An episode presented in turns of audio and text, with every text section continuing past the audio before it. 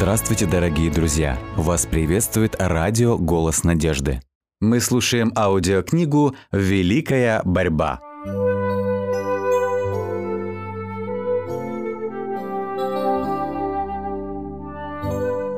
Глава 24. Во святом святых.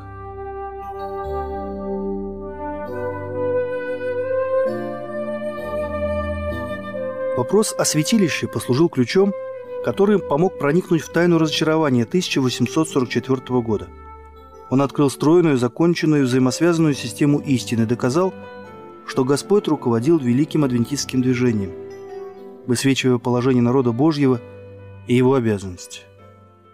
Подобно тому, как ученики Иисуса после ужасной ночи, проведенной в душевных муках и разочаровании, обрадовались, увидевши Господа, так и теперь все – поверившие в его второе пришествие, испытали чувство радости.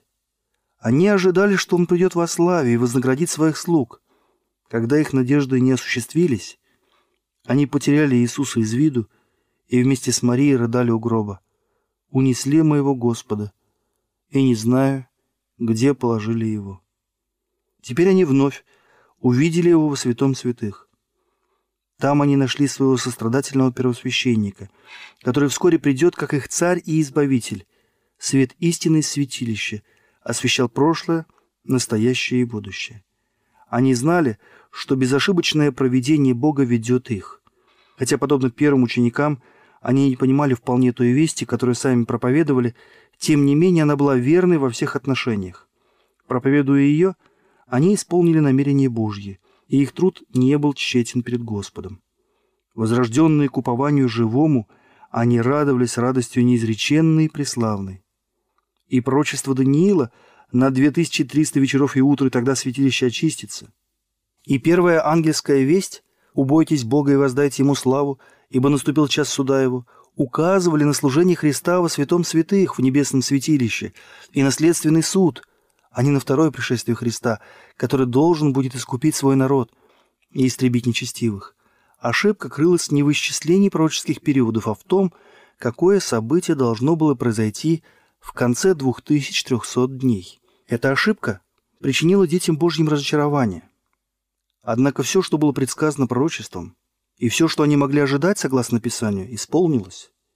В то самое время, когда они оплакивали свои несбывшиеся надежды, произошло событие, предсказанное этой вестью, которое должно было исполниться прежде, чем Господь придет, чтобы вознаградить своих слуг. Христос пришел. Но только не на эту землю, как они ожидали, но согласно прообразу судного дня, он вошел во святое святых храма Божьего на небе. Пророк Даниил описывает его как явившегося перед ветхим днями – видел я в ночных видениях, вот с облаками небесными, шел как бы сын человеческий, дошел до ветхого днями, и подведен был к нему». Даниил, 7 глава, стих 13. Об этом говорит и пророк Малахия. «И внезапно придет в храм свой Господь, которого вы ищете, и ангел завета, которого вы желаете. И вот он идет, говорит Господь Саваоф». Малахия 3 глава, стих 1. Пришествие Господа в храм было внезапным и неожиданным событием для его народа.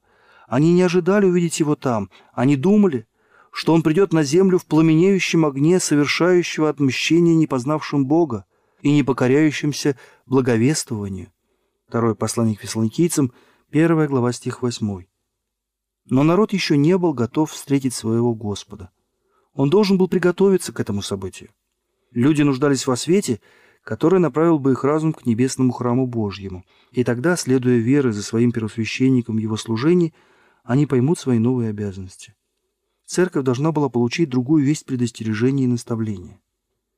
Пророк говорит, кто выдержит день пришествия его, и кто устоит, когда он явится. Ибо он, как огонь расплавляющий, и как щелок очищающий, и сядет переплавлять и очищать серебро, и очистит сынов Левия, и переплавит их, как золото и как серебро, чтобы приносили жертву Господу в правде. Малахия, глава 3, стихи 2-3.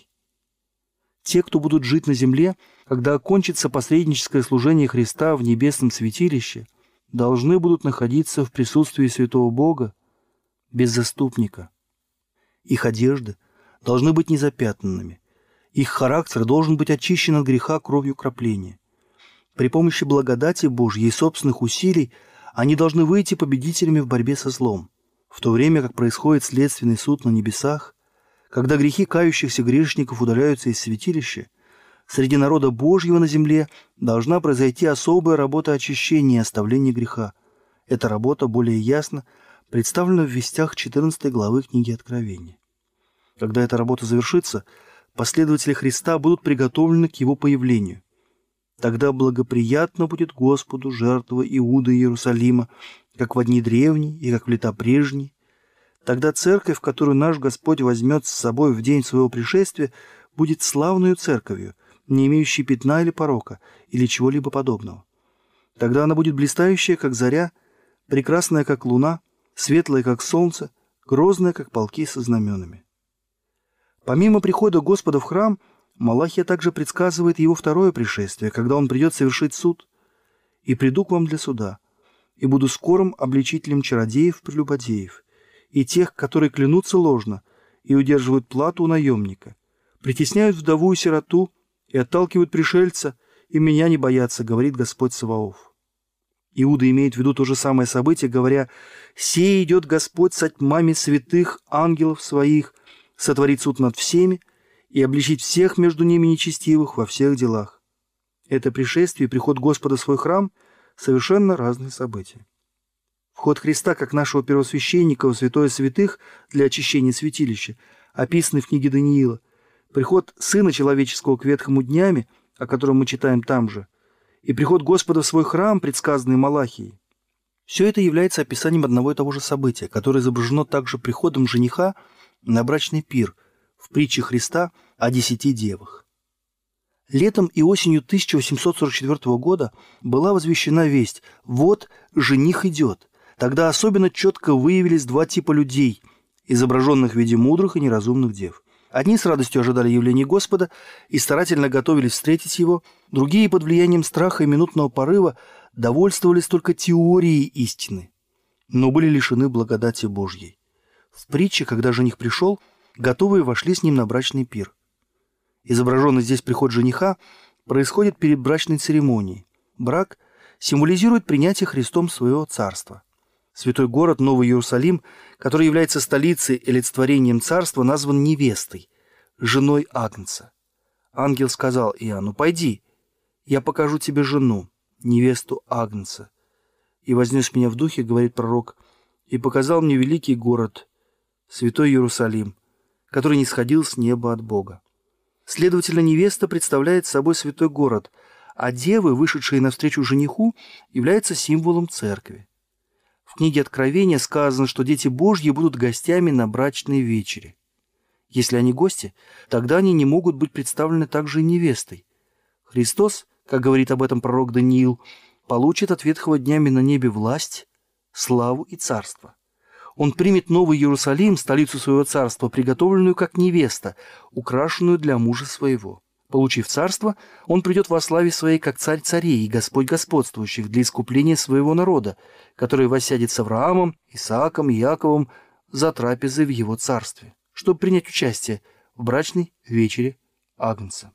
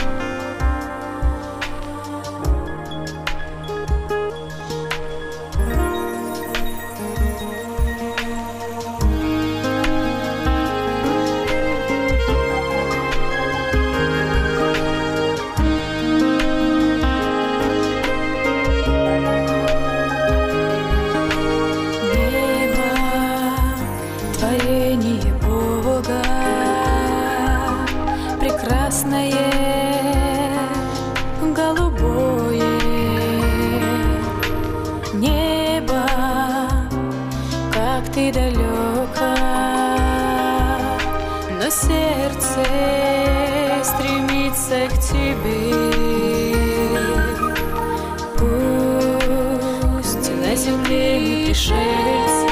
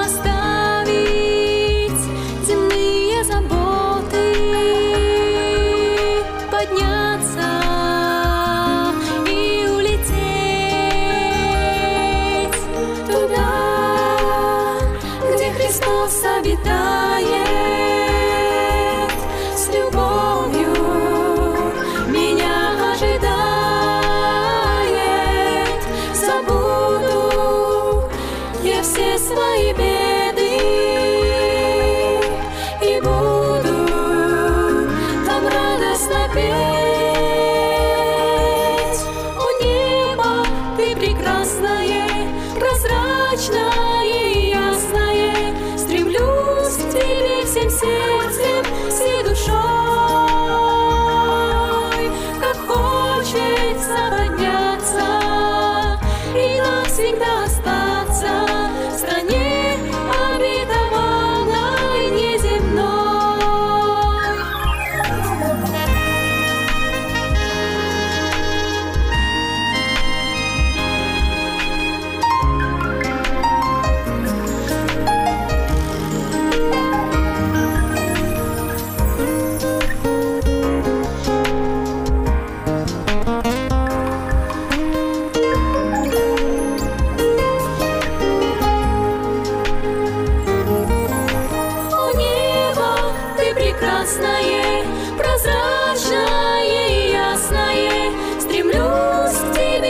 тебе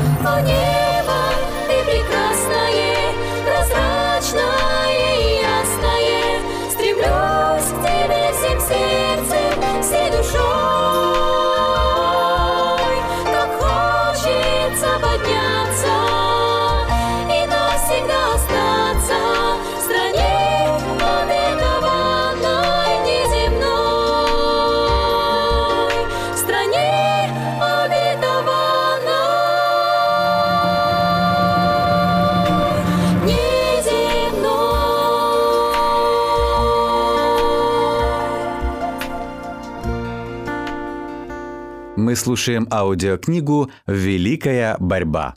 Возвещаемая летом 1844 года весть «Вот жених идет» вдохновила тысячи сердец ожидать немедленного пришествия Господа. В назначенное время жених пришел на брачную церемонию, но не на землю, как этого ожидали люди, а к ветхому днями на небе, чтобы принять свое царство. Готовые вошли с ним на брак, и двери затворились. Им нет необходимости лично присутствовать на брачной церемонии, поскольку она совершается на небесах, а они находятся на земле. Последователи Христа должны ожидать возвращения Господина своего с брака, но они должны понимать его работу и, верую, следовать за ним к престолу Божьему. Именно в этом смысле и сказано, что они вошли на брачный пир. В притче говорится, что только те вошли на брачный пир, кто имел масло в своих светильниках. Те, кто, познав истину священного Писания, обрели также дух и благодать Божью, кто среди мрака тяжелейших испытаний не терял терпения, обращаясь к Библии в поисках большего света, те постигли истину о небесном святилище и о новом служении Спасителя, и верою последовали за ним во святое святых. И все, кто через свидетельство священного Писания принимает эти же истины, с верой следя за тем, как Христос предстает перед Богом, чтобы выполнить последнюю часть своего посреднического служения, а в конце его принять свое царство, все эти люди символически изображены вошедшими на брачный пир. В притче, изложенной в 22 главе Евангелия от Матфея, использован тот же символ брачного пира, и там ясно сказано, что следственный суд совершится до брака. Перед брачным пиром входит царь, чтобы посмотреть, все ли гости одеты в брачные одежды. То есть все ли непорочны, омыты и убелены кровью Агнца. Не имеющий на себе подобной одежды, найденный слишком легким изгоняется, а все найденные при испытании одетыми в брачные одежды – принимаются Богом и удостаиваются чести войти в Его Царство и сесть с Ним на престоле Его. Это осмотр людей и окончательное определение тех, кто подготовлен для Царствия Божьего, совершится во время следственного суда, как завершающее служение в небесном святилище. Когда следственный суд будет закончен, когда дела последователей Христа всех столетий будут рассмотрены и решение по ним принято, только тогда – окончится время испытания, и двери милости закроются. Итак, одна короткая фраза «И готовые вошли с ним на брачный пир, и двери затворились» охватывает всю последнюю фазу служения Спасителя и подводит нас к тому времени, когда великая работа по спасению человека будет завершена. Когда в земном святилище, которое, как мы уже видели, было прообразом небесного, первосвященник в день искупления входил во святое святых – Служение в первом отделении святилища заканчивалось. Бог повелел. Ни один человек не должен быть в скинии собрания, когда входит он для очищения святилища, до самого выхода его. Поэтому, когда Христос вошел во святое святых, чтобы выполнить последнюю часть своего искупительного служения, он прекратил служение в первом отделении. Но когда служение окончилось в первом отделении, оно началось во втором. Когда первосвященник в прообразном служении выходил из первого отделения святилища в день искупления, он являлся пред Богом, чтобы представить ему кровь жертвы за грех за весь Израиль, искренне раскаявшийся в своих грехах. Так и Христос закончил только часть своего посреднического служения и приступил к другой части, все так же умоляя Отца вменить кающимся грешникам заслуги его пролитой крови. Этот вопрос в 1844 году был непонятен адвентистам. После того, как время ожидаемого пришествия Спасителя прошло, они все еще продолжали верить, что он вот-вот явится, будучи убеждены, что живут во время великого кризиса и что посредническое служение Христа пред Богом завершилось. Им казалось, Библия учит о том, что время испытаний людей окончится незадолго до фактического пришествия Христа во славе. При этом они основывались на текстах, указывавших на время – когда люди в слезах будут стучать в закрытую дверь благодати, но она больше не откроется. И они задались вопросом, не является ли дата, на которую они назначили пришествие Христа, началом времени скорби, которое должно было непосредственно предшествовать его возвращению. Сделав все возможное со своей стороны, чтобы предостеречь людей о близости суда, они посчитали, что их работа для мира окончена, и бремя ответственности за спасение грешника снято с них, а на насмешки и издевательства, сыпавшиеся на них – они смотрели как на доказательство того, что Дух Божий оставил тех, кто отверг его благодать. Все это утверждало их во мнении, что время испытания закончилось, или, как они выражались тогда, дверь милости закрылась. Но при исследовании вопроса о святилище их озарил более яркий свет. Теперь они убедились в том, что были правы, полагая, что окончание в 1844 году 2300 дней – знаменует собой важное событие. Хотя дверь надежды и милости, через которую на протяжении XVIII веков люди обретали доступ к Богу, действительно закрылась, отворилась другая дверь, и прощение грехов стало возможным для людей через ходатайство Христа во святом святых. Заканчивалась таким образом только одна часть его служения, чтобы уступить место другой. Дверь в небесное святилище, где Христос продолжал свое служение за грешника, все еще была открыта. Тогда они поняли истинное значение слов Христа в книге Откровения, сказанных им специально для церкви их времени. Так говорит святый, истинный, имеющий ключ Давидов, который отворяет, и никто не затворит, затворяет, и никто не отворит. Знаю твои дела, вот я отворил пред тобой дверь, и никто не может затворить ее. Те, кто верует, следует за Иисусом в великой работе искупления, пользуются и плодами Его посреднического служения ради них. А отвергающий свет об этом служении, конечно, не получает от него пользы. Иудеи, отвергшие свет данным при первом пришествии Христа и отказавшиеся уверовать в Него как Спасителя мира, не могли получить прощение через Него. Когда Иисус после Вознесения вошел со своей кровью в небесное святилище, чтобы излить на своих учеников благословение своего посреднического служения, иудеи остались в полнейшем мраке, продолжая совершать бесполезные жертвоприношения. Служение прообразов и теней кончилось. Та дверь, через которую люди прежде находили доступ к Богу, закрылась. Иудеи отказались искать его там, где только можно было найти его, в небесном святилище. Поэтому они не обрели никакого общения с Богом. Для них дверь захлопнулась. Они не признали Христа как истинную жертву и единственного посредника перед Богом. Следовательно, они и не могли воспользоваться плодами его посреднического служения. То положение, в котором оказались неуверовавшие евреи, является прекрасной иллюстрацией состояния тех беспечных и неверующих христиан, которые сознательно игнорируют служение нашего милосердного первосвященника. В прообразном служении, когда первосвященник входил во святое святых, всему Израилю предписывалось собраться вокруг святилища и самым торжественным образом смирить свои души перед Богом, чтобы таким путем получить прощение грехов и не быть отлученными от общества. Насколько же важнее нам в этот действительный день искупления понять работу нашего первосвященника, а также свой личный долг. Люди не могут безнаказанно отвергать те предостережения, которые Бог в своей милости посылает им. В дни Ноя с небес была послана весть, и спасение людей зависело от того, как они отнесутся к этой вести. И поскольку они отвергли все предостережения, Дух Божий отошел от греховного рода человеческого, и он погиб в водах потопа. Во времена Авраама, когда милость Божья перестала взывать к виновным жителям Содома, все погибли в небесном огне, кроме Лота, его жены и двух дочерей. Так было и в дни Христа. Сын Божий сказал, обращаясь к неверующим евреям того поколения, «Се оставляется вам дом ваш пуст». И, обращаясь к последним дням, та же безграничная сила провозглашает, что тем, кто не принял любви истины для своего спасения, за сие пошлет им Бог действие заблуждения, так что они будут верить лжи, да будут осуждены все неверовавшие истине, но возлюбившие неправду. Так как они отвергают учение Его Слова, Бог отнимает у них свой дух и оставляет их во власти того заблуждения, которое они возлюбили.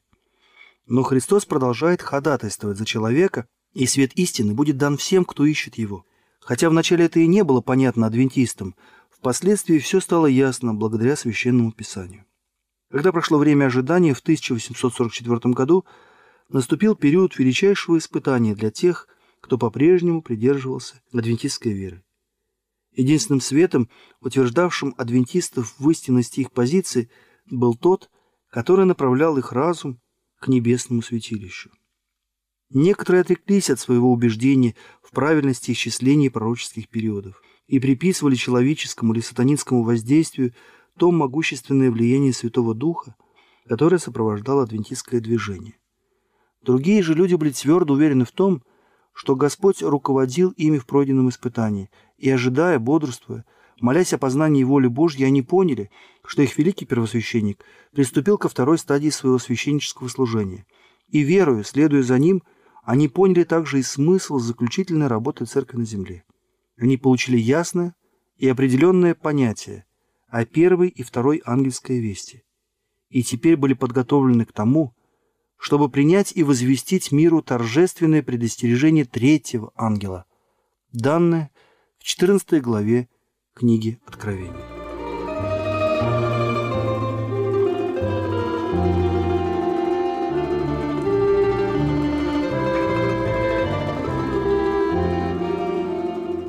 Дорогие друзья, вы можете оставить свои сообщения через WhatsApp и Viber по номеру плюс 7 915 688 7601 или позвонить нам на бесплатную линию, которая работает на территории Российской Федерации. Номер 8 800 100 ровно 1844. 8 800 100 ровно 1844.